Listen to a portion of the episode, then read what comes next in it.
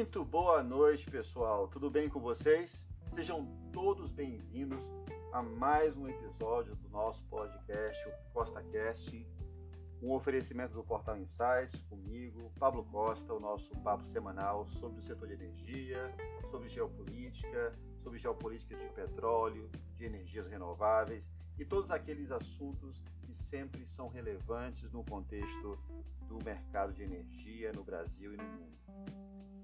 É bem verdade que a gente não se falou no último final de semana, eu tirei o último final de semana para descansar, mas estou aqui de volta para, mais uma vez, convidar vocês a refletir sobre o post dessa semana que tem a ver com o mercado de FPSO no Brasil e sobre o cenário gira em torno dessa discussão. O incentivo e a inspiração para vir aqui falar um pouco sobre esse assunto acabou sendo oriunda de, de uma semana interessante que foi patrocinada e referendada pela EPBR, onde houveram diversos painéis durante essa semana. E um dos que mais me chamou a atenção foi exatamente o painel que falava sobre o mercado de FPSO, onde estavam o Eduardo Chamusca e o Roberto de Silvestre da SAIP discutindo exatamente esse setor. Olha, gente, esse não é um assunto novo. Para as pessoas que estão acompanhando a, a ampliação e, vamos dizer assim, a evidência que se tem tomado o mercado brasileiro na sua na sua ênfase à exploração em águas profundas, desde o advento do pré-sal, chamam e têm chamado muita atenção no mundo, principalmente com relação ao pragmatismo que o Brasil passou a ter no mercado global de flutuantes, e nesse caso da, da FPS, das modelos de FPSO. Não é uma constatação atual, na verdade, hoje o mercado de FPSOs é das soluções que nós temos para a produção de petróleo e gás, uma das mais eficientes soluções estão hoje ativas no mundo. Estima-se que hoje, pelo menos entre 300 e 320 unidades de flutuantes de soluções de produção estejam hoje ativas no mundo. Desse número, quase 50% são FPSOs. E aí que está o grande catch.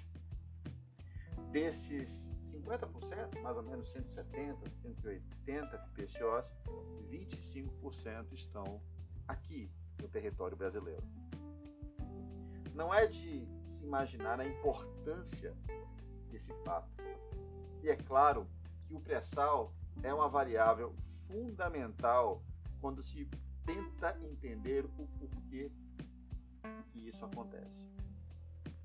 Então, o que, que aconteceu nos últimos anos? Poxa, se a gente voltar um pouco para 2019, vocês vão lembrar que existia um plano para ficar só no universo da Petrobras de aproximadamente 12 FPSOs mais novas em atividade nos próximos cinco anos. É bem verdade que o cenário pandêmico do ano passado mudou um pouco esse cenário ou eu diria, ele desacelerou. Das 12 contratações de FPSOs previstas para 2020, apenas uma se concluiu, que foi o projeto de Sangomar na África. Todas as outras foram postergadas.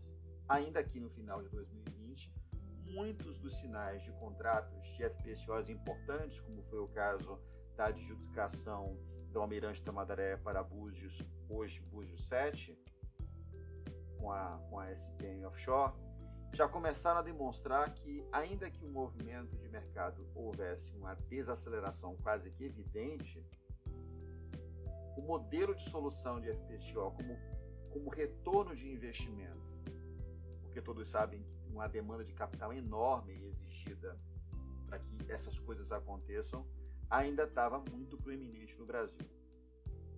Mas, pois bem, se a notícia é boa e o mercado offshore para FPSOs é extremamente favorável ao nosso país, o que, que eu quero chamar a atenção aqui hoje? O papo é antigo, gente. Mais uma vez, o Brasil ganha escala pela natureza das suas reservas naturais. Pegando Búzios como exemplo, ou outros campos, como é o caso do antigo campo de Carcará, hoje o campo de Bacalhau pela Equinor, são oportunidades que hoje nascem como enorme potencial de desenvolvimento no país, mas que dependem de aprovações, ou como a gente chama do FIT, né, o Final Investment Decision. E o que está acontecendo no mercado como um todo hoje? A pandemia, muitos consideram um, um evento, um cisne negro, ou seja, um evento disruptivo na compreensão de demanda, na compreensão de investimentos, acelerou muitas mudanças, dentre elas, muito falada, que é a transição energética.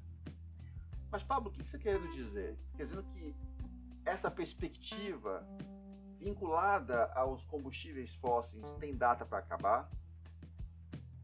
Não exatamente o que eu gostaria de pontuar. É evidente que vamos chegar num pico isso pode ser daqui a 10, 15 ou tão, ou tão esperado daqui a 5 anos. O ponto não é esse. O ponto é que a gente tem que tirar da cabeça que uma mudança energética é um switch in, switch off.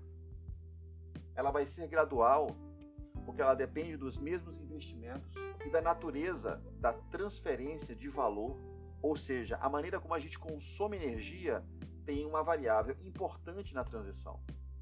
Então, eu não tenho preocupação com a transição, mas ela já causa a necessidade de algumas readaptações. Eu vou citar aqui duas. Uma delas é a necessidade de se encontrar financiamento para isso. Hoje, se você for procurar entender como que as FPCOs são fabricadas, a razão pela qual elas não são fabricadas no Brasil, que é um outro tema que a gente pode tratar em outro dia, ela tem a ver com altos, altos níveis de investimento de, de bancos como o BNDES bancos de desenvolvimento que estão em outros países e que hoje estão sendo pressionados a não soltarem mais nenhum dólar em nenhum investimento que seja vinculado a energias fósseis. Isso não está em todo mundo, gente, mas percebam que é preciso uma sementinha para que isso se expanda. E muito menos quero dizer que isso seja um risco.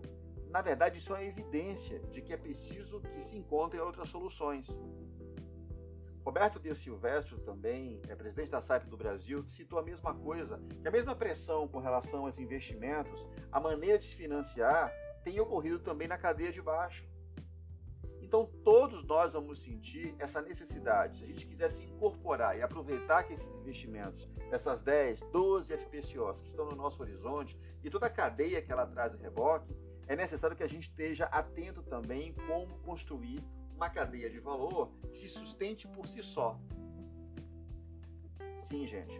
Os ciclos são os ciclos econômicos, eles têm algumas evidências que se assemelham um ao outro. Um deles é fato, a natureza de investimento diminui e aumenta. Na medida que aumenta e diminui, você acaba deixando de investir em determinada tecnologia e passa outra. A FPCO teve, teve seu advento. A primeira FPCO foi em 1977 pela Shell. Então, vocês imaginam que depois de 40 anos, é óbvio que a gente chegue no momento de transferência de valor. O que vai vir depois do FPCO, eu não sei dizer. Mas de uma coisa eu não tenho dúvida. Vai, vai será um, algo necessário que possamos juntos é, construir soluções que possam ser ao mesmo tempo economicamente viáveis e ao mesmo tempo trazerem o desenvolvimento que a gente precisa nos setores que precisam ser desenvolvidos, principalmente no Brasil. E aí, para terminar, deixa uma coisa que eu sempre falo, gente. Não adianta a gente querer que no Brasil investimentos venham e vão só porque temos enormes recursos naturais. Se a reboque não estivermos preparados para contribuir com a indústria em si, ficaremos, ficaremos juntos chorando na praia, já que esses investimentos irão sempre os lugares com menor risco e com maior nível de oportunidade. E essa oportunidade cabe a mim, a você e a nossa nação gerar. Maravilha? Fico feliz de estar aqui com vocês. Deixo aqui meu recado. Por favor, deixem seu like no canal. Semana que vem a gente está de volta. Espero ter contribuído com o, o papo de hoje. Deixe aqui seus comentários se é para frente que se anda. Um prazer imenso. Até o próximo episódio do Costa Casting aqui Portal Insights. Um abraço forte.